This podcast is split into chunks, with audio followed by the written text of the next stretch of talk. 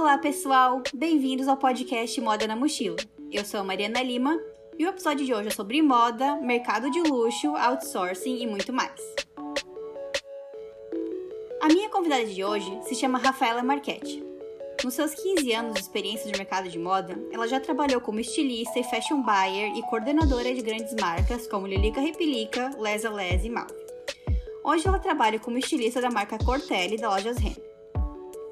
A Rafa também já fez vários cursos especializantes em Londres, e um deles foi sobre gerenciamento de marcas de luxo, que é um dos tópicos que eu quero saber mais hoje.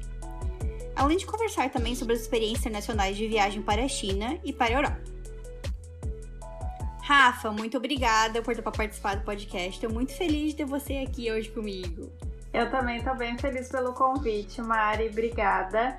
E parabéns pela iniciativa que eu tô achando muito legal, tá? Tenho acompanhado os podcasts. Ai, que legal, Rafa. Eu tô com saudades. Quem sabe logo a gente pode se ver, né? Então, assim como outros convidados desse podcast, eu também conheci você na Malve. E eu acho que eu já te contei essa história, né? Pessoal, não me julguem. Vocês sabem, assim, que eu só já contei no episódio da Maria Carol, primeiro episódio. No primeiro segundo que eu vejo a pessoa, eu julgo o livro pela capa, né?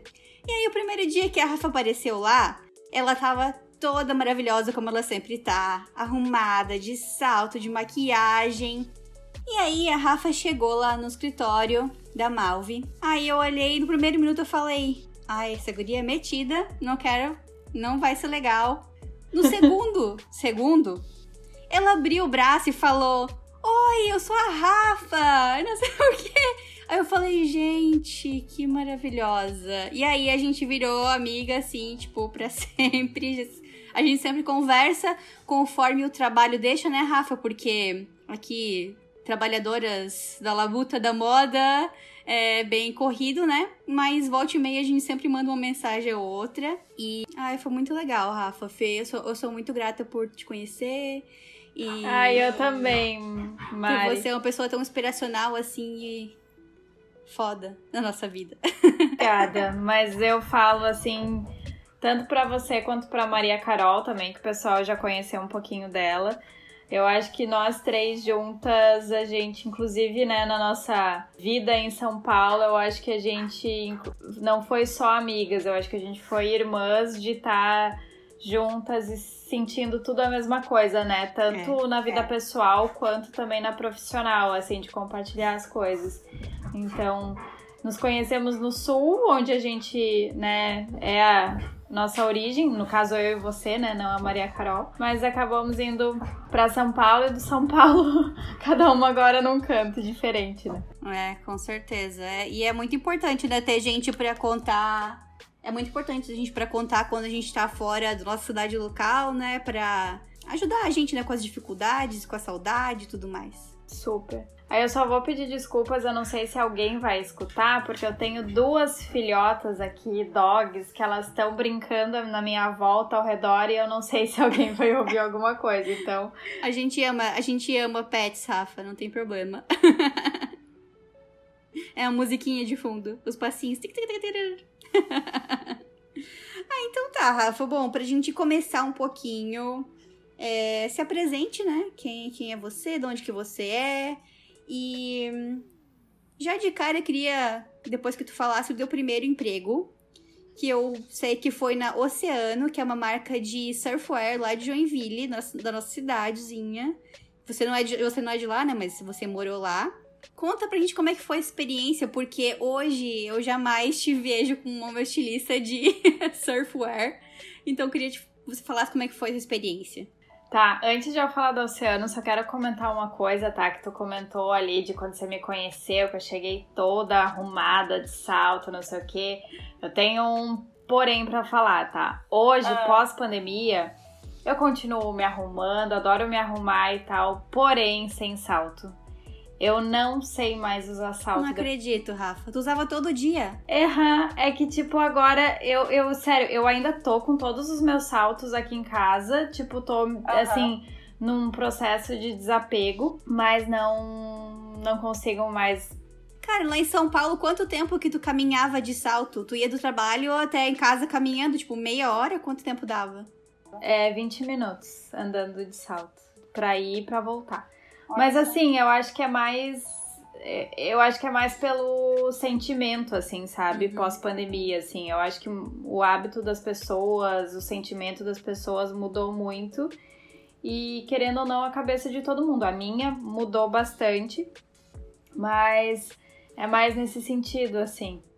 Eu sigo o New York Times no Instagram, né? E aí eu tava vendo, não sei se tu também segue eles, uma matéria é, falando que as pessoas em Nova York estão começando a usar salto de novo. E aí eles postaram várias fotos de pessoas de, de salto, depois eu te mando. Ele é bem, bem legal. Uhum. Ai, tá, vai que me influencia. E eu retomo. Sim, é muito louco, porque eu também tava com bastante sapato aqui. E aí eu pensei assim, quer dizer, eu não tenho muito sapato, nem muito sapato de salto, é só tipo sapatos mesmo. Assim, até tênis. E aí eu pensei, ah, pra que tanto, né? Ah, eu vou vender isso aí. Só que agora a empresa que eu trabalho voltou a fazer três dias por semana trabalhando no escritório e dois dias por semana de casa. E aí eu comecei a usar minhas roupas de novo. Aí eu desisti de vender tudo. Não, mas as roupas eu uso muito, assim, né? Total. Só que eu tô usando um, um tipo de sapato, assim, que não tem mais nada a ver com o que eu usava antes, sabe? E, e, assim, querendo ou não, o calçado, ele, pra mim, ele é um acessório, então ele totalmente interfere no teu look total e o que, que você quer representar, né? E aí, às vezes, as mesmas roupas que eu usava antes de salto, hoje sem, elas, elas transmitem outra coisa, assim. Sim, verdade. É, falando da Oceana, então, que você perguntou, né? Que você não consegue me imaginar. É, começa falando de onde que você é. Ai, vamos lá, então. Eu sou natural de Mafra, que é interior de Santa Catarina. E é ali divisa com o Paraná, que é bem. É exatamente a divisa. Mafra de um lado, Santa Catarina, e Rio Negro, que é do lado de Paraná. Só tem uma ponte que divide, divide as outras cidades. Então eu fui muito influenciada também com a cultura de Curitiba, que é muito perto. Aí eu, ainda criança, fui morar para Joinville com os meus pais, por conta né, do trabalho do meu pai e tal. A gente foi morar em Joinville. E ali depois eu passei minha adolescência, né, e tal, em, em Joinville. Quando eu decidi fazer moda, foi justamente, tipo, eu acho que todo mundo que eh, segue a carreira de moda tem uma história, assim, meio parecida, mas, né, quem sabe eu seja meio redundante. Mas foi do tipo assim, eu, eu cheguei um dia pra minha mãe e falei assim, mãe, minha fulana quer fazer odonto. Ciclana quer fazer direito. Outra quer fazer medicina. Daí eu falei assim, mas mãe, eu não quero fazer essas coisas, eu não sei o que, é que eu quero fazer. Daí eu falei assim, mãe, eu não sei que faculdade, que mais que tem de faculdade além disso. Eu lembro que eu era muito nova, tipo, eu sei lá, eu tinha uns 12 anos. E a minha mãe começou a falar vários cursos que existiam, nananã e tal. E até que ela pegou e falou assim: moda, deu moda? Existe faculdade de moda? Daí minha mãe, sim, existe faculdade de moda. Deu, ah, como é que é? Daí a minha mãe, tipo, também não sabia dizer direito, né? Ela assim, ai, não sei, a gente tem que pesquisar, tem que ver. E eu lembro que eu, bem nova, comecei a fuçar o que que era e eu falei assim, gente, dá pra trabalhar com isso, tipo, né? E aí eu comecei a me interessar. E aí eu comecei a pesquisar, correr atrás e tal. E no, quando eu tava né, no, no último ano do colégio, que daí é a preparação pro, pro vestibular, eu queria fazer uma faculdade que o vestibular ele era vocacionado para a área que você ia fazer o prestar o vestibular, ou seja, todas as perguntas voltadas para moda. Qual é o colégio que orienta a gente em moda? Nem aula de história não tem história da moda, nada. É só um pouquinho das, da, de arte ali, que tem uma coisa relacionada mais à parte criativa, né? Na aula de artes. Mas, mas só. Muito superficial, assim. E aí, como eu sabia que iam fazer, e o vestibular ia ser vocacionado e também assuntos gerais, o que, que eu tinha. Quando eu tava no terceiro, no terceiro ano, algumas matérias eu matava a aula, por exemplo, química, que eu sabia que não ia cair no meu vestibular. Eu matava a aula de química, até de educação física eu cheguei a matar a aula, pra eu ir pra biblioteca, porque lá tinham livros de moda e eu ficava estudando. E eu ficava estudando moda pensando no vestibular. Mas o primeiro vestibular que eu fiz eu não passei, porque as perguntas que eram feitas de moda eram muito técnicas. Era muito assim, sei lá, falando sobre processos industriais, facção. Eu não sabia nem o que, que era a palavra facção, sabe? Tipo. Uhum. E aí eu não passei no primeiro vestibular, mas por conta de eu não ter passado no primeiro vestibular, eu decidi, eu vi que tinha um curso técnico de moda no Senai, em Joinville mesmo. E aí eu pensei, durava dois anos o curso. Eu pensei assim, eu vou fazer esse curso técnico porque ali eu vou conseguir me especializar para daí fazer a faculdade de moda, fazer prestar o vestibular vocacionado. Uhum. Tranquilo. Falei com os meus pais, né, né, eu sempre fui muito de argumento, convencer, não sei o quê. Convenci meus pais, toparam, fui fazer o técnico de moda. E no técnico de moda, né, foi, isso foi em 2004. Uhum. No técnico de moda, eu já no primeiro ano é, abri um, um projeto em Santa Catarina, que era o Santa Catarina Moda Contemporânea. E aí, é, esse projeto era, aí existe até hoje, né? Ele é um projeto que ele integra os cursos de moda uhum. da, de Santa Catarina e as indústrias de moda de Santa Catarina visando tanto desenvolver os estudantes para uhum. essa cadeia industrial, né? Assim como também que a cadeia industrial receba esses estudantes, né? Para ter uma troca. E ali eu participei do primeiro projeto, né? Do primeiro ano do, do Santa Catarina Moda Contemporânea. Passei onde eu participei do projeto com a Ering, né? Que ficava em Blumenau. E aí ali já foi uma super experiência, tipo, né? Eu ficava convivendo na Ering, eu lembro que a gente, tipo, imagina, eu era início de, de experiência, sem experiência nenhuma, né? Estudante e tal. E aí vai aquelas aspirações loucas que você quer fazer mil coisas e o papel aceita tudo que você desenha, mas na hora de viabilizar não é simples assim. E aí você começa a sentir o negócio ali aos poucos, né? Mas foi legal porque teve uma troca dos dois lados, porque tanto a gente pirava demais e eles eram muito pé no chão, muito cabeça fechada, e aí começou a ter uma troca de eles abrirem a cabeça e a gente também entrar um pouco para a realidade. Uhum. E aí em 2005, que a gente ficou o ano inteiro nesse projeto, ao mesmo tempo o que, que aconteceu? Eu recebi a informação de que o vestibular não seria mais vocacionado. Hum. E aí ele voltava ao, ao vestibular padrão. E eu pensei, ferrou. Tipo, eu não tenho mais noção de, de conteúdo de colégio. Tipo, o que, que eu vou fazer, né? Daí pensei, não, preciso fazer, sei lá, um semi-intensivo, alguma coisa. Uhum. Aí eu peguei e falei pros meus pais, falei, ó, né, tipo, quero prestar vestibular, quero continuar estudando ano que vem e tal, só que eu não vou conseguir passar. Eu consegui convencer eles, mas eu bem louca. De manhã eu fazia semi-intensivo, de tarde eu fazia o projeto da Eric, de noite eu fazia o técnico de moda. E assim ia. E tinha dias que eu tinha que pegar e ir pra, Ering, pra Blumenau na Ering uhum. e a gente ia tocando. E essa vida louca foi, tipo, em 2005. Aí, tá. Depois prestei. Ah, e também detalhe. Mas continuaram por dois anos na, na Ering? Deu um ano e meio, mais ou menos, o projeto. Nossa, é que como era longo. Não era. Na verdade, eu acho que deu um ano ao todo. Só que uhum. o concurso, né? Até você, você. Eh, você tinha que fazer um trabalho para ser selecionado e tal. Então, somando esse tempo de fazer o trabalho, da seleção, uhum. até você entrar e tal, dava um ano e meio mais ou menos. Mas o uhum. projeto em si eu acho que dava em torno de um ano. E aí, o que que acontece também? Antes do técnico de moda, eu queria fazer vestibular em uma cidade. E aí, depois do técnico, com mais noção, assim, ali de, de indústria e tudo mais, eu comecei a perceber que eu não queria mais fazer na mesma cidade também. E aí eu comecei a ver, eu tava em dúvida entre prestar vestibular para as faculdades ou de Araguá do Sul ou de Blumenau, porque são as cidades onde tem mais indústria e aí eu pensei, Sim. ah, assim, eu vou conseguir estudar e ao mesmo tempo tocar um trabalho em paralelo. Uhum. Aí tá. Aí prestei vestibular para Jaraguá. Passei, comecei a estudar lá. Nisso, né, concluído já o técnico, concluído o projeto da Ering. E aí surgiu a Oceano na minha vida. A Oceano, ela surgiu, né, no caso foi uma oferta, era o meu primeiro emprego, então foi meu estágio. E aí era uma professora, é, trabalhava lá na, na Oceano, uma, a Simone, que ela era minha professora no Senai, ela super, uhum. tipo, me reconhecia e me fez essa proposta de eu ser estagiária lá. Eu topei, amei e tal.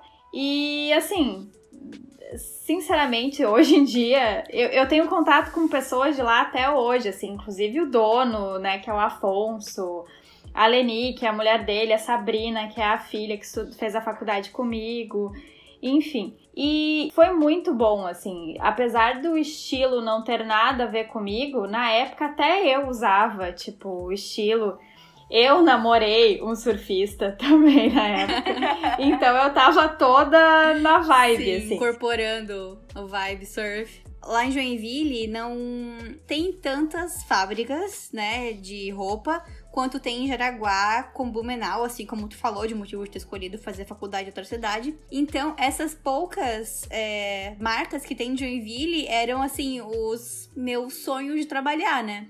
Eu lembro que eu tinha, assim, antes de começar a fazer o técnico mesmo, eu pensava, olha, o oceano daqui, que sabe, posso trabalhar lá. E eu acho que até o meu cunhado, ele vendia toner de impressoras para oceano.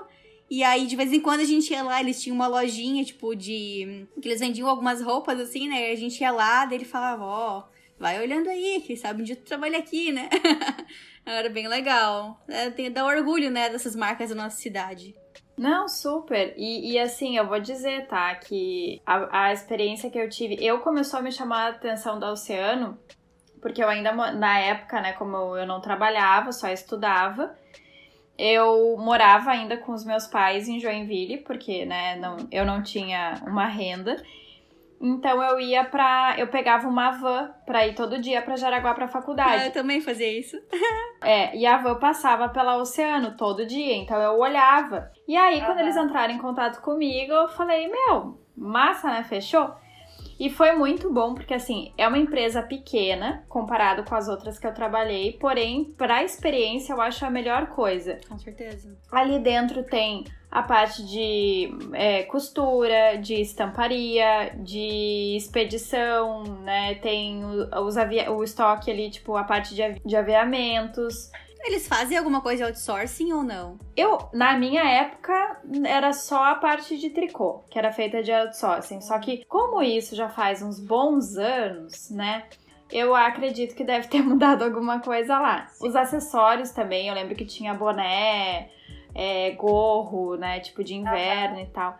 Mas eu acho que hoje em dia deve ter mudado bastante coisa. E aí, depois do Oceano, como é que surgiu a oportunidade de trabalhar na Lilica?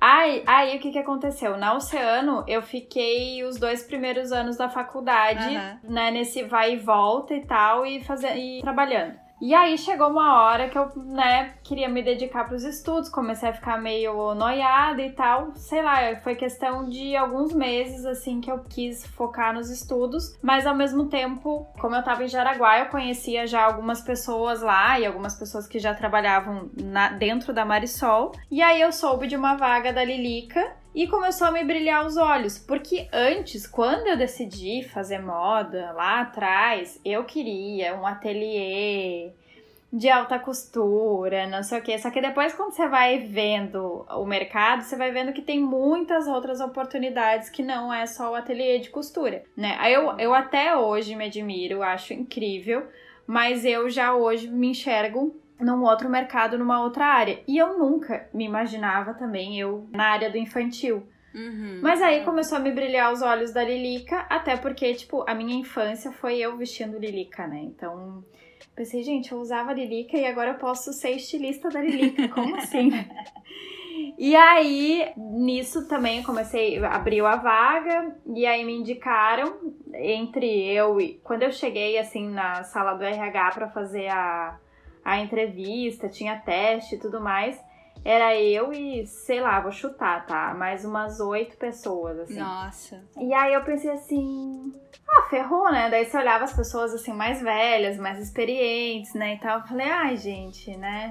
Mas eu falei, ah, vou fazer o melhor de mim aqui nesse teste, né? E daí eu, nossa, viajava, pirava. Eu, como uma boa pisciana, né? Adoro viajar. Cara, tu acredita que eu nunca fiz uma entrevista em grupo no Brasil? Eu só fiz entrevista sozinha. Todo mundo conta da experiência, tipo, dessa pressão que tem, tu fica olhando as pessoas. Comigo nunca aconteceu. A única vez que aconteceu coisa comigo foi aqui no Canadá, quando eu fiz entrevista pra IKEA para ser vendedora. Foi a única vez. E lá eles contratavam, tipo, várias pessoas. Então eu sabia que, assim, se tinha 10 pessoas na sala, 5 seriam contratadas, sabe? Então as chances seriam maiores, porque era pra loja. Mas, assim, quantas pessoas, tipo, que estavam lá, assim, por exemplo? É muita gente? Na IKEA? É. Ah, então eram umas 10 pessoas nessa entrevista de grupo. Essa dinâmica de grupo. É que daí tu fica olhando o, o cada um, o perfil de cada uma, né? Daí uhum. você fica avaliando. É, mas no Brasil não aconteceu, bem interessante. Mas essa foi a única vez que aconteceu isso comigo, assim. Uhum. E aí a primeira parte foi essa, com todo mundo junto. E aí gente, cada uma falou um pouquinho de si, assim, e, e aí gente, cada uma fez o teste. A gente entregou e foi embora. Uhum. E aí eles falaram, ah, qualquer coisa a gente chama de volta e tal. E aí me chamaram de volta pra segunda. Daí eu falei, gente, daí eu, eu tinha o meu amigo lá dentro, né? Daí eu uhum. falava pra ele, o Marcelo. Eu falei assim, Marcelo, eu acho que vai rolar. Dele assim, e daí eu ainda morava em Joinville, né? Dele assim, não, então vem ficar aqui em casa, dorme aqui. E aí você vai lá pra fazer a entrevista. Eu, ah, então tá bom. Daí fui, fiz. E aí, quando eu cheguei lá, tipo, meu, eu lembro que atrasou ainda pra fazer entrevista. Tipo, eu lembro certinho disso, assim, porque eu tava muito agoniada. Aí eu pensei, ah, certo, nem vai rolar, né? Porque já tá demorando. Aí no fim, quando chegou, é a Débora, a, que era, no caso, na época, era a uhum. coordenadora, a Débora, né? Que eu adoro ela até hoje. E, e aí ela chegou atrasada, pediu desculpas e tal. E aí ela só pegou um calendário assim na mão, começou a olhar a data e falou assim: Você pode começar no dia tal? Eu posso, tipo. E foi assim, sabe? E aí, depois que ela falou da data dela, começou a falar do meu trabalho, quanto ela tinha gostado, nananã e tal. E aí, fechou. Daí eu comecei a trabalhar lá. Aí eu lembro que na época, quando eu comecei a trabalhar, eh, já tinha duas estilistas na, na marca e eu ia ser a terceira.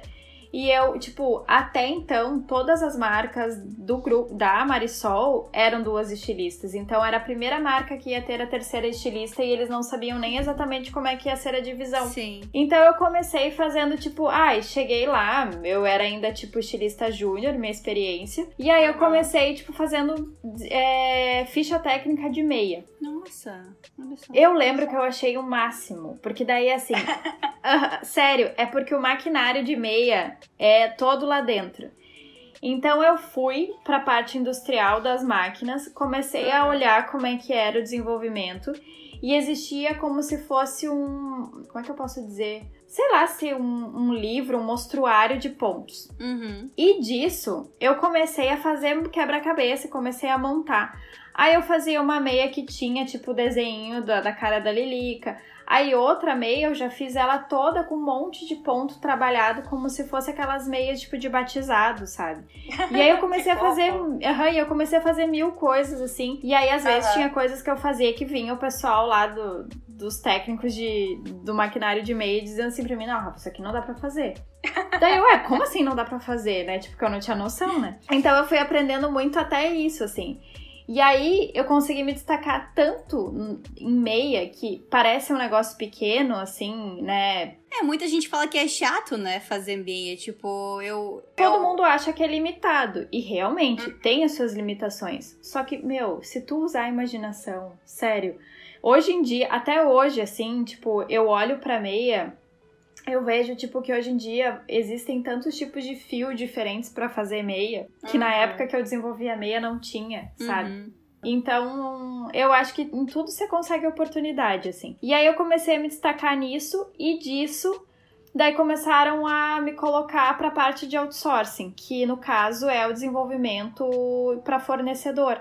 Porque o que, que uhum. acontece? A Marisol, ela tinha, né, um parque industrial enorme, onde, uhum. a, assim, a maioria da coleção, eu podia dizer que acho que 80% da coleção era interno, desenvolvimento interno. Uhum. E, as, e a, toda a equipe era muito voltada ao desenvolvimento interno, né? Sim. Então, era poucas pessoas que davam atenção para fornecedor, para desenvolvimento terceirizado. Fornecedor tanto do Brasil quanto na, na Ásia? Sim. Uhum. uhum. E, e aí. Quando que tu começou a fazer. Começar, começou a trabalhar com a China? Então, foi já nesse, nessa época, no caso, acho que foi uhum. 2000 e... Deixa eu fazer as contas. 2009 já. Tipo, eu entrei em 2008 na Lilica, final de 2008 na Lilica. E aí, 2009, eles já falaram assim: olha só. Aí até hoje, assim, tipo, aí o Adriano, a, a Débora era coordenadora de estilo e o Adriano era coordenador de administrativo. Que até hoje uhum. eu falo com o Drill, né? O Drill já foi até meu cunhado. e aí eu falando, é, e eles sentaram um dia comigo e falaram assim: olha só, a gente quer colocar para ti uhum. para desenvolver a coleção de, de outsourcing, que são para os fornecedores, tá? Então tu vai ter para desenvolver. Só que o que, que acontece? Era uma linha que ninguém dava atenção.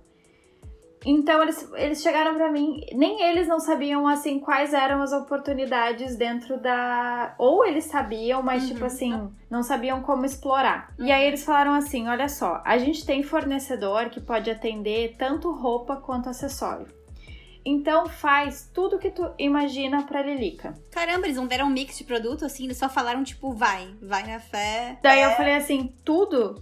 Deles, é, pensa o seguinte, tu tá fazendo agora, a gente tá fazendo coleção inverno. Aí pensa então em casaco, em tricô, nananã, só que pensa em acessório também. Por exemplo, o que, que você faria pra uma menina da Lilica? Pra um bebê, por exemplo. Pratinho de comida, com colherinha, com a cabecinha da Lilica. Nananã. E aí eu fui pirando, e aí eu fui fazendo mil coisas. Comecei Ai, a fazer pulseirinha, comecei a fazer biju. E Rafa, isso não é comum, assim, né? Tipo, eu, pelo menos na empresa que eu trabalhei, sempre eles te dão um mix de produto. Para quem não é da área, um mix de produto é geralmente um número, né, de peças que você pode criar naquela coleção, que geralmente a coordenadora do, da marca te passa, né? Porque hum, a empresa avalia ali, tipo, dentro do industrial deles, quantas peças que eles vão produzir, que a fábrica tem capacidade de produzir. E aí eles passam esse número para você e falam, ó, oh, você pode criar 100 peças nessa coleção, você pode criar 120 peças para escolher 100, sabe? Então, agora na marca que eu trabalho, é uma marca menor, e eles, assim, não tem mix de produto, eu basicamente faço tudo, então realmente é meio que o que tá fazendo agora. O que vier na minha cabeça, eu desenvolvo peça e mostro pra equipe e aprova. Mas as empresas que eu trabalhei no Brasil, isso não era comum. Sempre tinha um, um mix de produto que era passado para os estilistas. É, sim, mas Assim, eu nunca conversei, assim, agora depois de tanto tempo e de eu ter bem mais noção, né, de um negócio, eu nunca voltei a falar nem com, com um deles, nem com a Débora, nem com o Drill, para entender ali qual que foi o intuito deles. Mas eu imagino, no lugar deles, eles quiseram, tipo, desenvolver meu processo criativo abrindo Legal. minha cabeça. Só que ao mesmo tempo, depois eles iam pegar ali o que eu tinha desenvolvido, olhar a verba disponível e da verba disponível eles iam ver o que, que realmente valia a pena. Porque dito e feito, tipo, não é que tudo que eu desenvolvi que realmente saiu, sabe? Tipo, ali foi se vendo oportunidades. Mas o que eu achei legal é que surgiu muita coisa legal que ninguém dava atenção até então. E ali começou, tipo, tanto assim, na parte de acessórios o que mais se destacou bastante foi a parte de biju na época uhum. e de, né, que não existia, e também a questão ali de bolsas, né, alguns acessórios.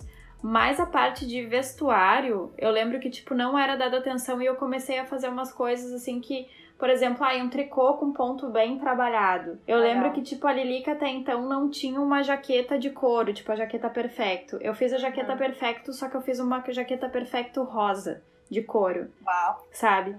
E aí ninguém dava atenção também para os aviamentos, uhum. né, da, do, da importado. E aí eu pensei assim, gente, daí um dia eu fui na mesa do meu designer gráfico, eu vi que no painel dele ele tinha a Lilica desenhada em vários ângulos, assim, como se fosse uma 3D. E aí eu perguntei, ah, esse desenho o que que é? Dele, ah, é o, é o oficial da Lilica no 3D, né, se a gente precisar dela pra alguma coisa. Daí eu falei assim, Vamos mandar pra China esse desenho e eu quero fazer o puxador do zíper a Lilica em metal 3D. Ai, que mara! Saiu. E até hoje, quando você passa na vitrine da Lilica, você vai olhar que eles estão usando o mesmo puxador. Que legal! Cara, falando em 3D, não sei se tu viu, eu acabei de postar aqui no Instagram, que o WGSN lançou essa semana, agora em julho, o pessoal vai ficar meio delay aí no, no lançamento do podcast, eles lançaram CADs 3D, porque até então eles só tinham estampa e flats, né? Sim, eu achei muito legal, muito legal, uma, assim, uma das grandes inovações desse ano que eu achei para eles. Mas enfim, e aí, quando que tu começou a viajar pra China? Eu tô interessada nessa parte, nessa nas suas viagens. O que, que acontece? Com isso tudo se destacando tanto, antes de eu ir para a China, o que, que aconteceu? Os produtos importados, eles eram muito mais elaborados por conta né, do Sim. fornecimento e tudo mais. E aí a Lilica, ela participava da Pit Bimbo, que é a principal feira infantil em Florença. E aí, com isso, existem, existem os desfiles oficiais da Pit Bimbo. Uhum. Na época, eu não tinha noção da importância do negócio. E quando eu vi, os meus produtos estavam desfilando. Cara, é sério, desfilaram na Pit. Exato, da Pit Bimbo. legal! E aí eles desfilando lá, tipo, tricô, umas jaquetas. Meu, é porque eu pirava, assim. Tipo, às vezes eu olhava, sei lá, um, um vestido eu transformava em jaqueta, ou uma coisa do feminino adulto eu, eu deixava mais delicado pro infantil, sabe? E aí com isso foi, foi. E aí chegou um dos desenvolvimentos e eles falaram assim: Ah, a gente acha importante tu ir pra China. Isso foi em 2011. Uhum. A gente acha importante tu ir pra China para acompanhar a negociação delas e ver como é que estão as tuas amostras direto lá no fornecedor. Ah, fechou? E aí eu fui né, pra China, então isso foi em 2011. Na época, quem foi comigo foi a, a Flávia, uhum. que no caso era a nova coordenadora no lugar do Drill, que é minha amiga até hoje também. E a Shari também, que era a pessoa responsável ali pela, pela negociação, pelo compras e tal no outsourcing, que também até hoje é minha amiga que tá comigo aqui em Porto Alegre, vivendo intensamente também. E aí foi muito bom, assim, tipo, foi a minha primeira viagem pra China, já fui depois outras vezes. Só que abriu muito minha mente, porque assim, até eu ir pra China, eu escutava de pessoas que iam para lá e as pessoas eram, né, falar, falar, adorar e tal, só que eu não conseguia me conformar, porque para mim a visão que eu tinha da China era o made in China que a gente conhece quase que um Paraguai da vida, assim. Sim, sim. E aí eu, né, imagina, em 2011, isso já faz 10 anos. Nossa, já faz 10. E aí, e aí eu, né, é, cheguei lá. E a primeira cidade que eu parei, na verdade, nem foi dentro da China, foi Hong Kong, que, né, uhum. que é fora ainda da China, é colonizado pelos pela Inglaterra, né, no uhum, caso. Uhum.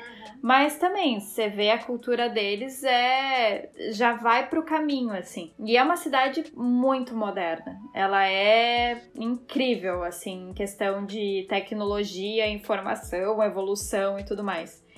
E aí depois disso eu entrei na China, fui para Xangai, que é outra cidade que eu amo de paixão e que eu moraria lá fácil, total. Até a, tu falou, tu já fez o podcast com a Grazi, né, que morou lá, inclusive. E, a, e, é bem isso, já falei com a Grazi sobre isso, é, é incrível. Ela teve essa oportunidade um dia, eu quero ter também. Mas e aí o Xangai é uma cidade tão grande, tão enorme, que ela tem os extremos. Ela tem tanto o lado que é aquele negócio que a gente escuta, ai, comer espetinho de inseto. E uhum. tem o outro lado que é o super tecnológico, de, meu, tudo evoluído, moderno.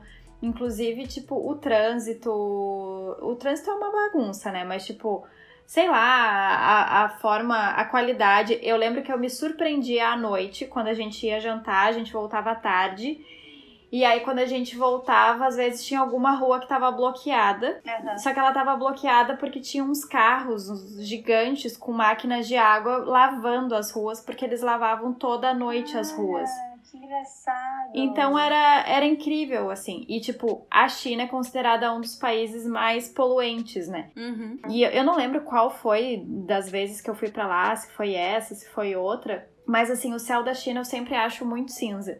E aí Sim. teve uma vez que eu lembro que tava todo mundo meio mal lá, assim, questão de tosse e tudo mais. E era porque o grau de poluência tava muito forte. Uhum. Mas ao mesmo tempo, eles, eles têm essas ações assim que eu fico pensando assim, meu, lavar a rua com um jato d'água todos os dias. Primeiro que eu pensei, qual é o gasto disso? Só que ao Nossa, mesmo tempo é um investimento que eles fazem, Aham. Né, por, por qualidade, assim. E aí, como é que foi pra se comunicar com o pessoal das fábricas lá? Co- Como é que eram as fábricas pra começar? Eu tenho muita curiosidade porque eu nunca fui, eu espero ir ano que vem. Então eu tô perguntando já pra saber. É, fab... na verdade lá o que que acontece? A forma como a gente trabalha não é diretamente com fábrica, são as Uhum. trades, no caso, que são os escritórios que fazem a interface Ah, tá, entendi. Uhum. E aí o que que acontece? Até porque o que que acon- na dentro da China não é todo mundo que fala inglês. Sim. São poucas, são as pessoas mais, né, assim, pessoas de interior, ah, muitas vezes as fábricas são no interior, elas falam só o mandarim. E aí é, existem essas trades que fazem essa ponte. Então Uhum. quando tu vai pra lá, tu vai nos escritórios das trades, o fornecedor também vai lá e a gente fica Uhum. sentado um de frente pro outro conversando. Só que não é uma conversa de um para outro, porque eu falo português e inglês e ele só fala chinês. Aí a trade, ela fala chinês e inglês. Então é um triângulo. Eu falo com ela inglês, ela fala com ele mandarim. E fica. E fica nesse Aham. vai e volta, nesse loop. Daí, às vezes, a gente quer xingar ele, a gente xinga em português, porque ele não vai saber. e, e por aí. É isso que elas fazem comigo, de certo, quando eu ligo pra elas é, de madrugada, né? Basicamente, porque aqui é 12 horas de, de diferença. E aí eu pergunto alguma coisa, aí elas respondem em inglês. E aí depois elas viram uma pra outra e começam a falar em chinês, cara, que agonia. Então, elas devem reclamar da gente também. Devem. Mas a gente também fala delas. Sim. E aí, e, só que daí também eu lembro que tinha algumas coisas que a gente já sabia que tem algumas palavras no português que eles já sabem. Por exemplo, assim, ah, se você fala tipo, ai, tá barato. Ah, sim, tem que cuidar, né? Então, ao invés da gente falar que tá barato, a gente já fa- falava assim, esse valor aqui é acessível, sabe? Olha aí a dica, pessoal. Se vocês forem negociar com a China alguma vez, usem palavras mais sofisticadas, que vai ser difícil de entender. Lado assim no negócio. Ou tipo, ai, tá caro, sabe? Sei lá. Que engraçado. E falando em palavras, assim, também, outra coisa, eu, né, só coisas básicas que eu soube do chinês, falar em mandarim, né? O ni hao, que é o oi. Uhum. Eu lembro que a Grazi também falou isso, tipo, você fala ni hao pra todo lado. E outra coisa também é que, como eu sempre tava a trabalho na China, eu tinha que ficar pegando, pedindo recibo, nota fiscal em todo Uhum. lugar. E aí eu aprendi como é que falava em mandarim, que no caso eu não sei até hoje exatamente a pronúncia certa, mas acho que é alguma coisa tipo Fapio. Só que alguém que me falou, alguém me disse Papio um dia. Então fica no, entre o Fapio, Papio, Fapio, sei lá.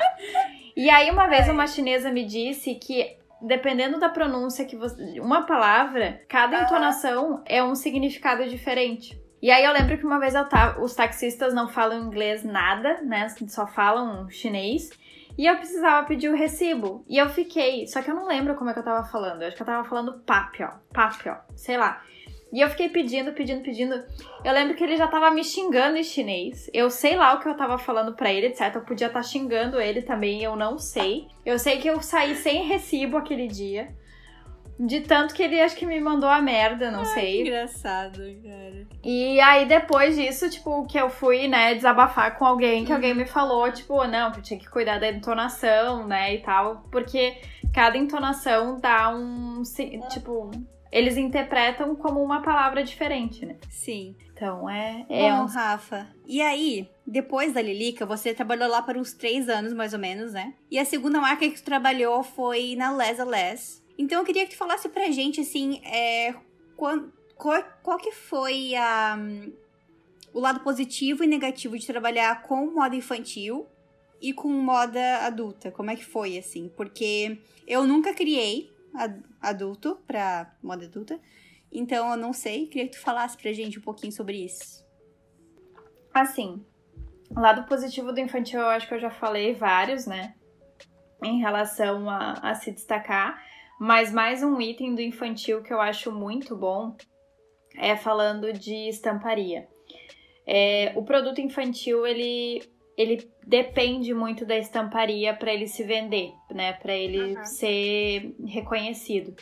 Então, no infantil tu consegue, falando né, da profissão, você consegue muito é, em técnicas de estamparia, você consegue ter muita noção, tanto estamparia localizada, tipo em blusa, quanto em estampas corridas, né? Tipo em vestidos e tudo mais. Você acaba tendo muita noção disso. Que depois isso é muito bom também no feminino, porque no feminino não quer dizer que não tenha, mas é de menos relevância. Sim. E aí no feminino, o ponto positivo é a questão do destaque, porque tipo, querendo ou não, são marcas né? Nós, como mulheres, uma, um, assim, quando a gente vê no mercado, o maior consumidor do mercado são as mulheres, né? Uhum. Eu acho, eu até me admiro porque tipo o público infantil por por as crianças crescerem, elas não, elas nunca ficam do mesmo tamanho, então o consumo também é grande. Só que eu acho que o público feminino adulto, o desejo de consumo é tão grande que isso faz você buscar. E aí, o nível de, de conhecimento que você consegue ganhar no, no feminino é em relação à modelagem, a acabamentos diferenciados, a matérias-primas diferenciadas, te exige muito desse outro lado que é a modelagem, o caimento das peças, justamente até por ser um público tão exigente, pela concorrência no mercado ser tão grande e aí você se cobra muito mais em relação a isso para você conseguir o diferencial. Só que as, dependendo da marca que você tá, às vezes o diferencial vai ser na matéria-prima, no acabamento, na elaboração, outras vai ser no preço. Aí você ah. tem que fazer um precinho, só que com um diferencialzinho. Daí você vai, Sim. daí você tem que fazer milagre muitas vezes, né? Cara, eu não sei se tu sente isso, mas eu sentia, numa empresa que a gente trabalhava, que tem várias marcas, tanto de infantil quanto de adulto, que quando se dava mais valor para uma estilista que faz feminino, adulto, do que para uma estilista que faz infantil. Se dava mais reconhecimento. Eu não, eu não sei se eu tô viajando ou se. O que, que tu acha sobre isso? Eu acho que o que, que acontece? Pode ser que sim, tá? Tipo, não acho que a tua percepção, né? Não acho que a tua análise tá errada. Mas, ao mesmo tempo, como eu já vivi do, dos dois lados, até na empresa que a gente trabalhou, eu já trabalhei nas duas áreas, tanto no infantil quanto no adulto. O que que eu sinto, tá? Quando a gente olha, por exemplo, essas empresas, o maior faturamento delas é no feminino adulto, uhum. né? Quando a gente olha a fatia de faturamento de cada uma delas. Então, eu acho que por conta disso acaba que a visão delas, a atenção que elas dão é mais pro é. feminino adulto por conta Sim. disso. Mas ao mesmo tempo, lembra do exemplo que eu dei lá atrás? Que eu comecei na Lilica desenvolvendo meia? Eu consegui Exatamente. me destacar desenvolvendo meia. Então eu, eu vejo assim, eu acho que, tipo, pra eu chegar aonde eu cheguei no feminino adulto, ou até pra eu estar tá hoje, tipo, hoje eu tô na Renner, na Cortelli, que é uma marca imensa, tipo, é a maior marca do grupo, de um grupo, de uma empresa enorme, a maior empresa do Brasil. E aí, eu acho que para eu chegar aqui, eu tive que me destacar lá atrás com a meia. Uhum, faz todo sentido. É uma coisa que eu sempre converso com, com o Pietro, meu marido, é, que eu falo para ele, pô, por que uma pessoa que é milionária vai continuar assim, trabalhando tanto? Por que, que não trabalha menos? Daí ele sempre fala isso pra mim. É, tá, mas pra ela chegar lá nos milhões, ela tem que pensar nos bilhões, entendeu? Porque se ela pensar só nos milhões, ela vai chegar na abaixo disso. Então é isso aí, tipo, tem que se destacar e pensar à frente para fazer bem o que você faz agora, né, para chegar à frente. Tem que entender como é que a gente, tipo, quem já tá, né, que nem você falou, né, desses grandes e tal, como é que eles chegaram lá, né? Uhum. E a gente, tipo, ah, a gente tá onde a gente tá por quê? Como é que a gente começou? E quem tá começando também, sabe? Não, não queira começar grande. Começa pequeno, mas valoriza o que tu tá fazendo pra, pra você crescer com isso, sabe? Então, Sim. eu acho que assim, independente, tipo, que nem ali tu falou, né? Ai, do infantil e do, do adulto e tal. Mas, sinceramente, é... até, né, tu falou para eu falar dos pontos positivos e negativos dos dois. Eu falei só dos positivos até agora, mas antes de eu falar dos negativos, uma coisa que eu queria falar, e sempre me perguntam: ah, o que, que tu prefere fazer, feminino ou infantil? Uhum. Sinceramente, eu não tenho preferência entre um dos dois. O que eu digo sempre é que assim, eu gosto de, assim, pelo meu, pelo meu know-how, pela experiência que eu tenho, pela vontade que eu tenho. Inclusive, isso foi em um curso de Londres que eu também consegui eh, me, me reforçar mais, assim, que é a questão, tipo, o, existem pessoas que trabalham na moda querendo é, se diferenciar sendo irreverentes. Existem uhum. pessoas que querem ser sistemáticas, assim, sistemáticas no sentido básico, né, e, e padrão, assim, seguindo tendência. Ou até tendência também pode ser considerado um básico nesse quesito. E existem pessoas, né, que daí eu me identifiquei nesse lado, que querem encantar, que querem surpreender, que querem fazer aquele dar aquele sussurro nas pessoas. E eu reconheci isso em mim que eu quero fazer isso tanto para o feminino adulto quanto para o feminino infantil e não para o público masculino. Então eu me reconheço como feminino, né? Mas independente se ele é infantil ou se ele é adulto. E então é, é, é, isso que eu me encanto, assim, eu não vejo diferenciação qual dos dois que eu mais gosto. E eu adoro, eu acho incrível, assim. E aí, ponto negativo. É, e aí, ponto negativo também tem, né? Sempre tem. Mas eu acho que é mais em relação a, a mercado, sabe? A questão da concorrência. A, por exemplo, igual eu tava falando ali do feminino antes, do adulto antes, né? O adulto, ele tem uma concorrência gigante e a velocidade é muito rápida. Então você às vezes se vê passando, tipo, com um trator em cima de ti porque tu perdeu a velocidade de alguma coisa. É muito de tendência, tendência, tendência, né? Exato, e, e não só tendência. Eu acho que esses últimos ah, esses dois últimos anos que a gente tá vivendo falando da pandemia, eu acho que também te, é, teve gente até que se questionou, tipo, se a moda não ia, né, sei lá, acabar, ser afetada. Uhum. Mas para mim, moda tem vários é, direcionamentos. E nesse caso, a moda, ela tá sendo mais cobrada ainda, que nem eu dei o exemplo, por exemplo, que eu não tô mais usando salto. Mas Sim. não quer dizer que eu não tô sendo vaidosa não usando salto. Claro. Mas a minha vaidade mudou, sabe? Uhum. Então eu acho que, tipo, a gente tá se cobrando. É, a gente profissional, né? A gente tá se cobrando muito em relação a isso. Enquanto que a gente tem que ser rápido a pandemia fez, fez tudo acontecer muito rápido e a gente, tipo, no mercado tava às vezes com uma roupa ali para trabalho e as pessoas estavam trabalhando em casa.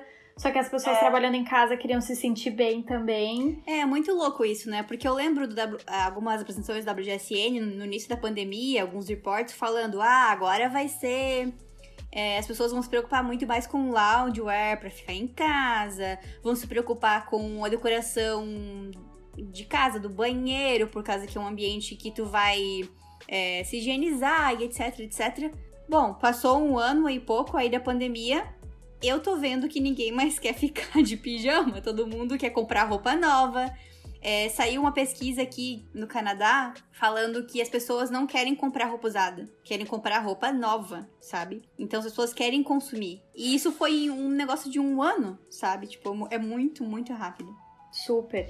E eu acho que cada vez mais tá aparecendo muito que as pessoas querem produtos de qualidade, né? Sim. Justamente também por conta de bens duráveis, de você estar tá usando e conforto também, né? As pessoas continuam querendo ser vaidosas, mas confortáveis ao mesmo tempo. Eu posso dizer, tu lembras das roupas que eu usava? Tem muita coisa que eu deixei de usar porque eu adoro, eu acho bonito, só que não são confortáveis. Que antes eu abria a mão do conforto. E Sim. hoje em dia não abro mais. Sabe? Legal que tu falou isso agora, porque é, um dos, como eu falei, um dos temas que eu quero falar hoje sobre o mercado de luxo, né? E aí eu tava vendo uma pesquisa da revista Economia, o Valor. Ai, putz, esqueci agora, gente. Vou colocar na descrição ali o link. E aí falava que o mercado de luxo no Brasil caiu, mas não caiu tanto quanto o mercado global. No Brasil, as vendas do mercado de luxo caíram menos 11% e durante a pandemia, tá? E global, globalmente foi menos 13,5%. E a China foi o único país que registrou crescimento no mercado de luxo, de 1,4%. E aí, então, o que, que falava nessa pesquisa? Que as pessoas abonadas, né, poder aquisitivo maior do Brasil, elas deixaram de viajar, porque não dava, e passaram a comprar produtos de luxo interno. E o mercado de luxo interno não estava muito preparado para isso, porque alguns produtos eles estavam tentando baixar um pouquinho o preço e baixar um pouquinho a qualidade. Mas agora, nessa mudança aí de um ano, tudo mudou e agora eles vão focar de novo na qualidade e tudo mais. É, peças exclusivas, peças customizáveis, etc. Eu achei bem, bem legal, assim, essa, essa pesquisa. Super. E assim, é, né, tu falou do mercado de luxo, mas é, eu acho que de um modo geral, to, assim, todas as empresas e tudo mais, tá todo mundo prezando pelo conforto uhum. e pelo conforto, querendo ou não, para quem né, já, é, é, já entende da nossa área, sabe que para gerar conforto você precisa de um bom acabamento. Esse bom acabamento Sim. gera mais um pouco de mão de obra, que gera mais custo. É. Por é. aí vai, né? Então acaba que tudo isso vai ficando mais elaborado, né? Acaba precificando um pouco mais e ao mesmo tempo, mas também acaba sendo um bem durável maior. Né? É, esse mercado de luxo dessa pesquisa não era só de roupa, tá? Era mercado de luxo em geral. Carros, joias, tudo. Restaurantes. Não sei se estava incluído restaurantes, mas, mas faz todo sentido. Não, eu até falo de restaurante, porque meu namorado, ele trabalha na área, né? Ele é chefe de cozinha. Uhum. E aí a gente sente muito também a diferença que deu agora. E assim, ele trabalha no, na, na área de alto padrão também de uhum. gastronomia. Então, o que, que aconteceu? É bem isso que você falou, né, do, do mercado de luxo. É, as pessoas, como elas não estão viajando mais, elas acabam consumindo mais na localidade onde elas estão. Uhum. E com isso faz com que tanto né, o consumo de roupa que a gente está falando, de moda, quanto também, né, o, a alta gastronomia, ela é mais valorizada ali na região, onde, tipo, as pessoas antes, elas viajavam, né, pra, pra ter experiências diferentes, uhum. né, e agora todo mundo quer uma experiência aonde tá. E até Sim. voltando um pouco para nossa área, que é moda mesmo, eu sinto muito que as pessoas também estão se valorizando mais, assim, de é, querer se sentir bem e, e, valorizando o mercado regional. Que a gente também sabe que antes né, não, não era tão, tão valorizado, né? É, vamos falar de eu e você, né? A gente, quando ia viajar, a gente até tava com dinheiro a mais, né? Pra voltar com a mala cheia de compras. Tem, tem esse lado também. Então, agora que a gente começou a falar de mercado de luxo, eu queria que tu contasse pra gente como é que foi é, esses cursos que tu fez em Londres. Tu fez vários cursos, né? Mas um deles foi sobre gerenciamento de, de marcas de luxo. E conta pra gente aí como é que foi. Foi maravilhoso e foi muito louco também, porque assim, foram três cursos que eu fiz em Londres e esse foi o último que eu fiz, que inclusive não estava no meu roteiro. Eu fui para fazer dois cursos em Londres, na Central São Martin, e quando eu tava lá, um dos professores, tá, eu estava fazendo um outro curso que era desenvolvimento de coleção e marketing, e aí ele comentou, né, que ia abrir turma e tal na London College, que era outra outra outro curso lá, outra instituição. E aí eu abri o site, comecei a olhar a descrição do curso, aquilo me brilhou os olhos. Tu sabe, né, Mari, que eu sempre adorei a parte de grandes marcas, mercados de luxo e tal. Uhum. E aí o intuito do curso dizia que era justamente para você ver novas oportunidades dentro do mercado de luxo. E aí eu pensei, meu, e aí dava certinho a data. A hora que eu terminasse o segundo curso ia começar esse daí.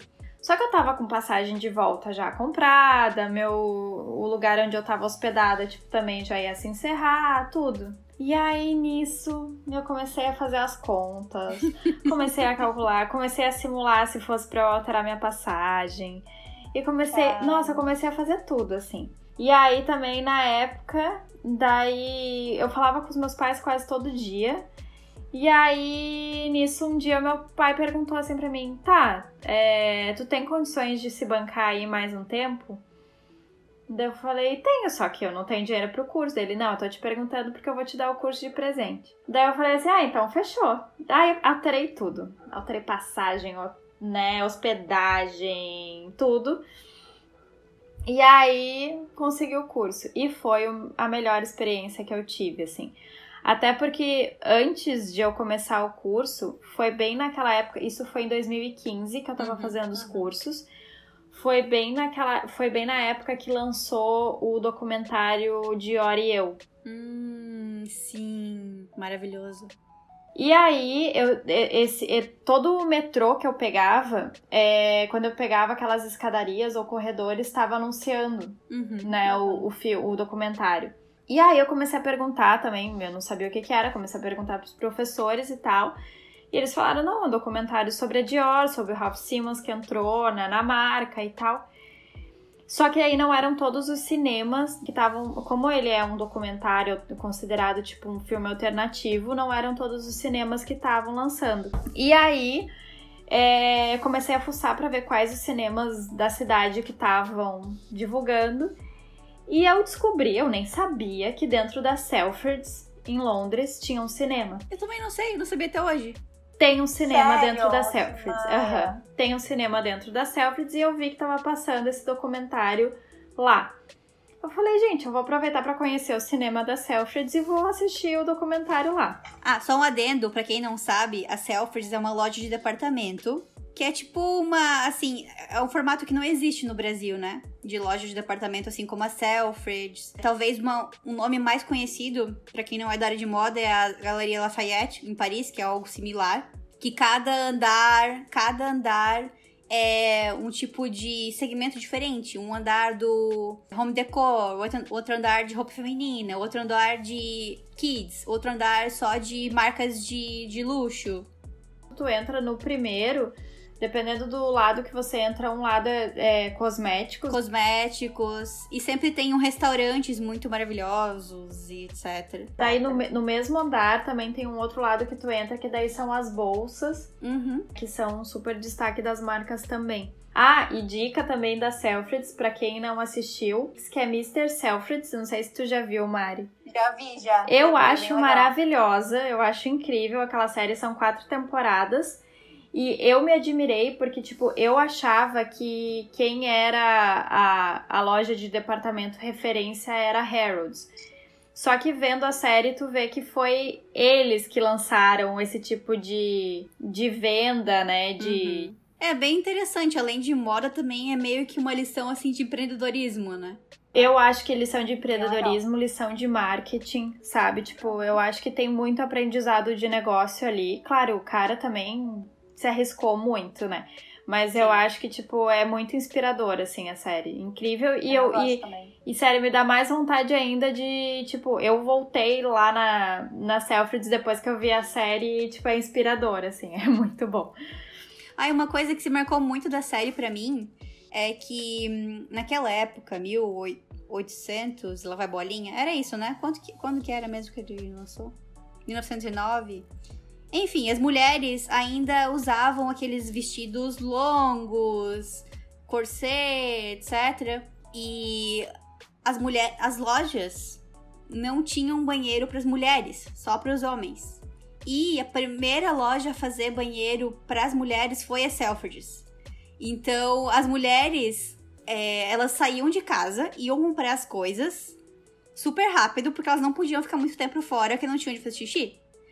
E as Selfridges, como eles tinham banheiro, eles ficavam lá por muito. Ficavam lá, tipo, comprando, é, comiam, porque tinha restaurante, e ficavam lá por muito mais tempo. Então eu achei muito legal essa série. Expertise, assim. E eu achei legal também a, a questão da maquiagem. Eu adoro maquiagem também, né? Tu sabe?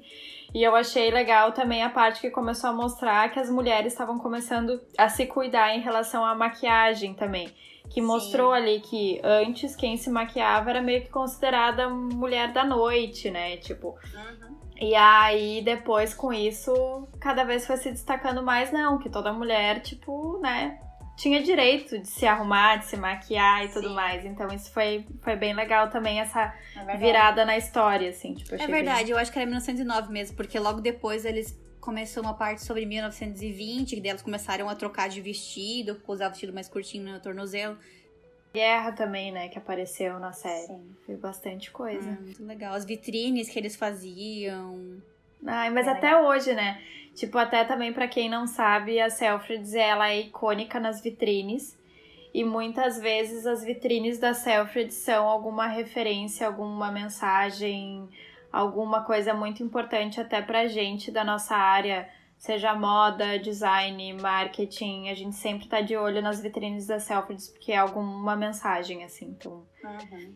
E aí, então, voltando, quando eu descobri que tinha o cinema na Selfridges, eu Falei, não, vou... daí coloquei no Google pra ver, né? Cinema da Selvid's. Aí começou a aparecer as imagens. Falei, não, eu vou nesse cinema de certeza. Porque daí é aqueles cinemas que não é poltroninha bonita, toda corretinha, certinha.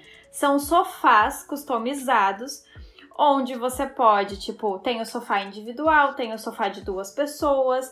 E, Luxo. Uh -huh, e daí do lado de cada um dos sofás tinha aquelas mesinhas de canto com um abajurzinho. Era tipo uma mesa de apoio.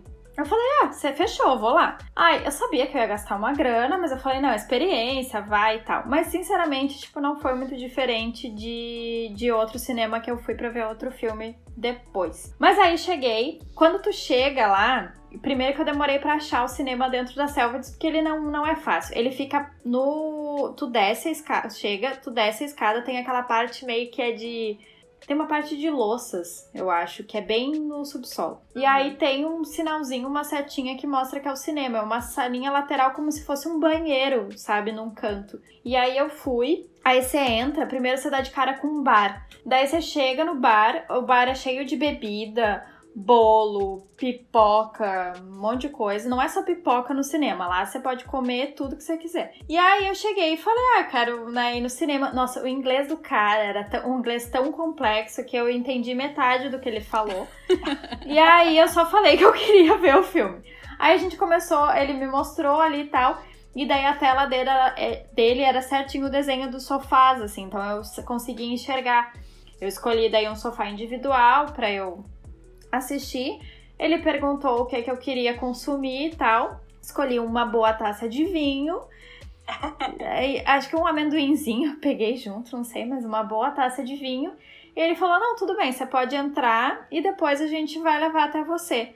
Sentei no sofá e aí, antes de começar o vinho, eles chegam de bandeja lá e vão te entre... vão entregando para todas as pessoas assim os pedidos de cada um na mesinha de que apoio. Luxo isso. Maravilhoso. lá agora. Não, sério, mas assim, eu vou me sentir um peixe fora d'água, né? Porque eu assim, quando eu viajo, eu vou estar lá de tênisão, de camiseta. Julga, a gente anda pra cacete e tudo mais. Eu uh -huh. eu tô de tênis também, tudo mais.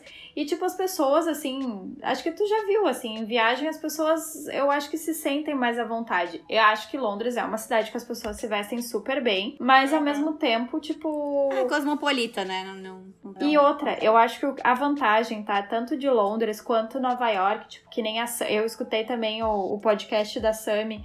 Uhum. Eu acho que não existe julgamento com as outras pessoas. Eles, assim, todo Sim. mundo é igual, sabe? Tipo, com independente. Certeza raça, cor, classe social, enfim. Então, é bem tranquilo. Uhum. E aí, assisti a série, e a série era em, a série não, o documentário era em francês e a legenda toda em inglês. Mas tipo, foi ótimo, porque daí também assim, nunca aprendi francês nem nada, mas aí o inglês para mim me, me salvou. E aí eu já tava toda emotiva por estar sozinha em Londres, já fazia um bom tempo eu estava mexida em tomar a decisão de fazer esse curso ali de luxo, né, que você comentou. E aí nessa eu vi esse documentário que mexeu muito comigo também, porque ficou o documentário para quem não viu, né, e tal, mas ele é um documentário que ele fala muito sobre justamente o processo de trabalho. Eu, eu e você, né, Maria, a gente já trabalhou em empresas assim que é de produtos não de luxo, mas são produtos de mercado e tudo mais mas quando você tá ali vendo aquele documentário, você vê que a loucura é igual para todo mundo. E que o negócio realmente é uma loucura, né? Não existe glamour na moda, né? Então. E aí eu lembro que quando eu saí da Selfridge já era tarde, tipo, eh, tinha acabado, né, o documentário sair. todas as lojas na rua fechadas em Londres, tipo, tudo fechado, eu andando na Oxford, tudo fechado, só que eu comecei a chorar. Só que chorar de emoção, assim, tipo, de alegria e tudo mais e tal. E eu lembro que passou um cara pra mim e perguntou assim: Você quer um abraço? Ah. Daí eu não! E aí eu saí, assim. Mas, sabe, tipo, mexeu muito comigo. E aí, depois fui fazer o curso de gestão de marcas de luxo, que também foi muito legal, porque quando eu cheguei lá no, no curso, Sabe igual você falou a primeira impressão que você teve de mim? Uhum. Aí, quando eu cheguei, tipo, tinha várias pessoas e elas realmente eram mais produzidas do que os cursos anteriores que eu tinha feito. E aí, né, todo mundo ali meio que conversando e tal. E tinha um cara que tinha, falava um inglês maravilhosamente bem. E eu vi que ele tava conversando com umas outras gurias. E tava ali, nossa, todo, tipo, maravilhoso. Aí tá, só ele me chamou a atenção, beleza entramos para a sala, aí depois, primeira coisa era cada um se apresentar. Primeiro o professor se apresentou, quando o professor se apresentou eu já me surpreendi horrores, porque ele disse que ele era consultor de negócios da Dior e da Chanel. E aí eu já Nossa. eu falei assim, ai, deixa eu mandar meu currículo para você, né, por favor. e aí, né, e ele era um francês, né, que tava dando curso lá em Londres também. E aí, né, falou da experiência dele em mercado de luxo e tudo mais, depois cada um foi se apresentando. Quando eu me apresentei, falei que eu era brasileira, né, e tudo mais, tal, e daí tá, cada um foi se apresentando. Quando chegou nesse cara que eu me tinha me chamado a atenção do inglês maravilhoso dele, quando ele foi se apresentar, ele disse que ele era brasileiro também. Olha só! Eu falei assim, cara, ele é brasileiro. Daí ele falou que ele já morava há 20 anos em Londres, né, e tudo mais e tal. E aí depois chegou a hora do, do intervalo, a gente foi tomar um café. Ele já chegou pra mim falando em português, assim, menina! assim, eu jurava que tu era dinamarquesa. Daí eu olhei e falei assim, eu jurava que tu era londrina, olhei pra ele assim. E até hoje a gente é amigo, a gente se fala, assim, e ele é incrível, assim. Vezes, eu já fui viajar pra Berlim, ele já foi me encontrar lá, enfim, assim, bem, bem legal. Não, daí a gente é amigo até hoje, enfim, eu e o, e o Daniel, que agora é Daniel, não é Daniel, né? Mas, enfim.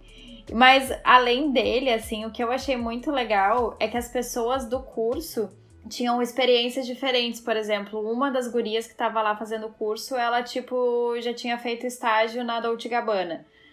Ai, Daí legal. um outro cara, que tipo um francês lá, ele tinha um escritório de marketing que ele atendia Uhum. a Nina Ricci, por exemplo. Então você acabava tendo uma troca entre a, a, a turma toda, assim, que era muito legal falando de experiência. Eu ainda pensava assim, gente, o que que eu vou chegar aqui, né? Tipo, de experiência, assim. Mas era legal porque Mas- também tava todo mundo muito aberto, sabe, em relação a Uhum. isso. Mas o que, que vocês aprendiam nesse curso, Rafa? Qual que era? Tu lembra, assim, quais que eram as matérias? Sim, é que o que que acontece? O intuito do curso era tipo de oportunidades dentro do mercado de luxo. Então era assim, foi o, a introdução do curso era muito falando sobre, né, como que era o mercado de luxo, como que eram as marcas de mercado de luxo, né, citando exemplos como a própria Ch- Chanel, Dior, é, outras marcas tipo, tipo que nem de sapato, Salvatore Ferragamo, e por aí vai. Lingerie também foi falado, enfim. E aí foi dito, tipo, dentro dessas marcas, o que que podia se explorar. E aí foi falado muito de negócios também. Por exemplo, assim, ah, de- dentro dessas marcas de luxo, por exemplo, ah, a Chanel ela se destaca muito com seus desfiles, né, na questão de alta costura, em, em roupa em específico. Porém, qual é o maior faturamento da, da, da marca? Perfume, né? Qual é o maior segundo fatu- o segundo faturamento maior da marca? Bolsa. Então, assim, quando você olha em faturamento, a roupa, ela não, não acabava não sendo o maior faturamento, porém era o desejo. Então, tipo, era muito uma questão de. O curso mostrava muito a questão de negócios, onde mostrava muito essa questão, tipo, de qual era a importância da roupa, da moda, né, nesse caso, mas pro, pro próprio negócio e tudo mais.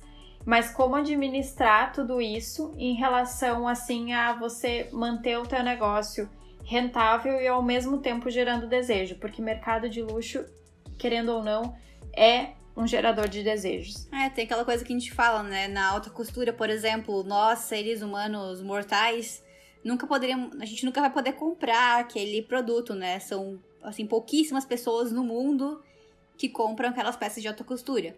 Mas aí, o que, que a gente faz para matar nosso desejo? A gente vai lá comprar o perfume da Chanel.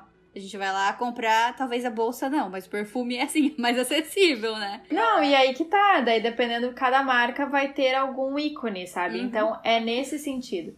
E aí dentro chegou uma etapa do curso que a gente tinha justamente que gerar novas oportunidades para cada uma das marcas de luxo. E aí foi dividido a turma toda em grupos, grupos por marca, onde dentro de cada marca a gente ia ter que ver uma oportunidade. E aí eu entrei na divisão de um grupo onde todo mundo tava querendo desenvolver. Ai, agora, esse, se não me engano, era para Salvatore Ferragamo. Nada contra a marca, só que eu vi que um outro grupo estava querendo desenvolver para Chanel. Na verdade, o outro grupo, não, minto, ele não queria desenvolver para Chanel, só que o professor estava insistindo para alguma equipe desenvolver para Chanel.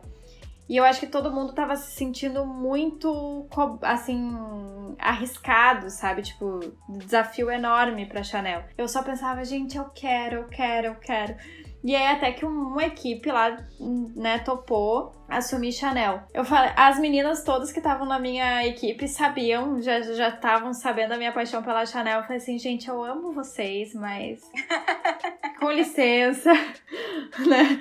Aí fui lá, me ofereci, me vendi pro outro grupo. Falei assim, gente, eu sou legal e tal. Daí todo mundo falou, não, vem, fechou e tal. E aí a professora amou também, que eu tava mega afim da, né, de fazer o projeto. E aí entrei pro, pro, pra equipe pra gente fazer o projeto da Chanel. E foi muito legal, porque daí assim, como o professor, ele tinha, ele participava das consultorias de negócio da Chanel, ele tinha muito intuito para falar. Então, às vezes a gente lançava ali uma proposta, a gente estava montando um esquema, ele sentava do nosso lado, pedia o que, que a gente estava propondo e ele já partia em cima, tipo, e às vezes, não quero dizer que ele derrubava o projeto, mas ele, ele já, tipo, via que a gente tinha que ir além, sabe? Legal. Então foi muito legal, assim, tipo, para exercitar, assim, essa questão de oportunidade de uma forma real de negócio mesmo, sabe? E quando eu falo real de negócio, é tanto lucrativo quanto também gerador de desejo, sabe? E aí a gente viu, por exemplo, o quanto a Chanel já ousou. Por exemplo, assim, ah, há uns anos atrás, a Chanel fez um desfile de moda onde as modelos elas estavam vestidas de Chanel com aquele sapato da Chanel, né? Todo o perfil Chanel, mas elas estavam andando com uma prancha de surf da Chanel. E aquela prancha de surf virou desejo há um, dois anos, sei lá, acho que há uns dois, três anos atrás, essa prancha tava em leilão, e se não me engano, acho que a Marina Rui Barbosa comprou a prancha. Tem tipo. um, um clipe que eu acho que é com a Gisele Bündchen, né? Sim, então, daí a Gisele também participou da campanha do perfume Chanel número 5, onde na campanha do perfume essa prancha também apareceu. E por aí vai, assim, são, são várias coisas, assim, que você vê que a Chanel surpreende. Tipo assim, ai, raquete de tênis, sabe? Tipo, e daí, quando a gente tava nesse trabalho, a gente ia pesquisando tudo que existia da Chanel. E aí você vê que existe mil coisas da Chanel. Só que não quer dizer que tudo isso é, é uma questão de você vender volume, de você vender massa. É você gerar desejo. E às vezes esse, essa geração de desejo é para você ir lá e continuar vendendo o perfume que é o que mais dá lucro. Que nem Sim. tipo a própria campanha ali que você falou da Gisele, né? Uhum. Era a campanha do perfume, porém ela estava com a prancha da Chanel na campanha. Então é toda uma jogada assim que é para gerar desejo. Aí a gente até fez um projeto, o nosso projeto ali no caso para lançar foi um projeto de louças para Chanel. E aí a gente fez a questão tipo da porcelana em relevo com a logo da Chanel. Só que daí eu lembro que quando a gente estava no projeto, a gente fez alguns protótipos. E aí dos protótipos existia tanto o clássico Chanel quanto o mais moderno Chanel, assim, com por exemplo um prato.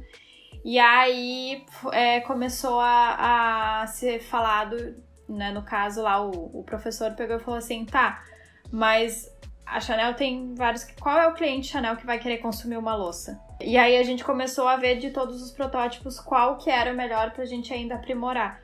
Então isso foi, foi bem legal, assim, E sabe? aí vocês tinham que desenhar ou só, tipo, assim, pensar num projeto? A gente tinha tanto que desenhar, quase que colocar num 3D, não vou dizer que é um 3D de qualidade, né? Mas era isso.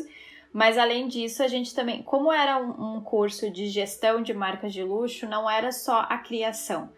A gente Sim. tinha que, dentro do projeto, a gente tinha que colocar também todo o custo do processo de- do, do, do projeto. A gente tinha que colocar a rentabilidade do projeto. A gente tinha que colocar qual era a projeção, tipo, de em quanto tempo esse projeto ia dar retorno para a empresa, para a marca, no caso. Então era todo um, é um projeto completo mesmo, sabe? Tipo, do início Legal. ao fim. Desde a criação, de, de como surgiu aquela ideia, até a Sim. execução final e a geração de resultado. Sabe? Então, tipo, por isso que eu falo assim que pra mim, de todos os cursos que eu fiz em Londres, foi o mais completo e inspirador. E que hoje, apesar de, tipo, eu não tá no mercado de luxo, eu até sigo, eu- agora eu não vou lembrar o nome dela, depois eu posso te passar. Eu sigo uma mulher que ela no Instagram que ela fala muito sobre o mercado de luxo. Mas Uhum. o que é legal, tanto do curso que eu fiz quanto o que ela fala, é que tudo que fala-se de mercado de luxo a gente pode espelhar pro, pro Sim. outro mercado, porque querendo ou não, quando a gente fala de luxo hoje em dia, é uma questão de qualidade de vida, é uma Sim, questão. o novo de... luxo, né? Que tem vários artigos sobre isso, tem livro também sobre o novo luxo. Exato. É uma questão tipo de geração de desejo, de autoestima, de você Sim. se autovalorizar, sabe? Então você pode se Uhum. autovalorizar de várias formas. E a Cortelli, e a Cortelli também, dentre todas as marcas da Renner, é a marca mais é, sofisticada, né? Exato. E é o cliente mais exigente de todos. então a gente se cobra muito quando a gente está desenvolvendo o produto, porque a gente sabe que é um cliente super exigente e que ele está entrando na Renner para consumir um produto, digamos que acessível, só que ao mesmo tempo de qualidade. Então Sim. a gente, tipo, tem que fazer milagre. E é, mas é, é uma questão, assim, de gerar desejo. É, né, é bem É, esse Bem desafio. legal. E que na minha área, sinceramente, o que é, eu acho que eu já falei isso pra ti, Mari, mas não é pra falar pra, pra todo mundo, assim, é a minha paixão, né, de trabalhar com moda. É eu gerar o desejo pras pessoas, é eu fazer com que as pessoas, quando consumam um produto, elas não consumam só por necessidade. Claro, existe a necessidade, mas que também seja con- consumido de forma que gere um- uma autoestima, que gere um bem-estar, que tipo que isso faça bem para a pessoa, porque no meu ver moda é um cartão de visita e que esse cartão de visita seja para você ser quem você quer ser, quem você quer que as outras pessoas te vejam ser. Então, para mim é muito isso. Por isso até que também no início desse ano eu fiz o, o curso de consultoria de imagem, que é justamente também para eu estudar muito o perfil de cada consumidor, porque não existe um consumidor só. Cada consumidor tem um biotipo de corpo, tem uma personalidade, tem a questão que a gente fala de contraste, né? Alto contraste, baixo contraste e tudo mais, né? Que você vai se especializando nisso. Mas quando você soma tudo isso, cada pessoa tem um perfil e eles são individuais. Bom, tu tá basicamente falando o slogan da Renner, né? Porque desde pequena é o slogan que fica na nossa cabeça. Você tem um estilo. A Renner tem todos, desde pequenininha. Eu lembrava disso, do, dessas propagandas. É, é o slogan da Renner mesmo, mas e é uma coisa que eu acredito muito, assim, como profissional, de poder oferecer isso pro, pro consumidor, assim, tipo, Bem legal. a oportunidade de ele ser quem ele quer ser e ele se sentir bem e sempre tá com a autoestima no alto. Bom, Rafa, para a gente finalizar aqui o nosso episódio, é, você tem algum conselho para quem quer trabalhar com moda? Ah, eu vou dizer o seguinte: não desistam, não é fácil, tá? Como eu falei ali em algum dos trechos, moda não é glamour, mas é maravilhoso. Tipo, é incrível trabalhar com moda. E é como eu falei, assim, você vê uma pessoa você entrar numa loja que você fez um produto, que você desenvolveu uma coleção e você vê as pessoas pegando aquele produto, às vezes você vai ver as pessoas felizes, mas às vezes você vai ver as pessoas com uma cara não satisfeita, reclamando daquele produto. Só que isso que eu acho legal, sabe? Tipo, de a gente cada vez fazer melhor. Mas Sim. mais do que tudo, para mim, é você fazer o bem pro próximo. Porque querendo ou não, você está desenvolvendo um produto, você está desenvolvendo uma coleção que é para outra pessoa. Então pense no bem da outra pessoa, sabe? Tipo, para mim é, é, é como se fosse uma boa ação, sabe? Então eu, eu considero, tipo, eu sempre achei importante, eu sempre quis fazer o, o bem para uma pessoa, só que, tipo, eu nunca fui bem na área da saúde, eu nunca fui bem nessas outras áreas. Então, na moda, é uma forma que eu consigo fazer o bem para o outro. E eu acho que o mundo tá precisando disso, o mundo tá precisando de coisas bonitas, o mundo tá precisando de sorrisos. Então, sejam bem-vindos quem quiser entrar na área da moda, porque eu acho maravilhoso.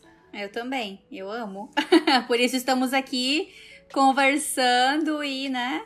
Isso aí. Muito legal, muito inspiradora a tua história, Rafa. Eu já sou fã, né? Para quem quiser te mandar uma mensagem, pode te mandar pelo Instagram mesmo?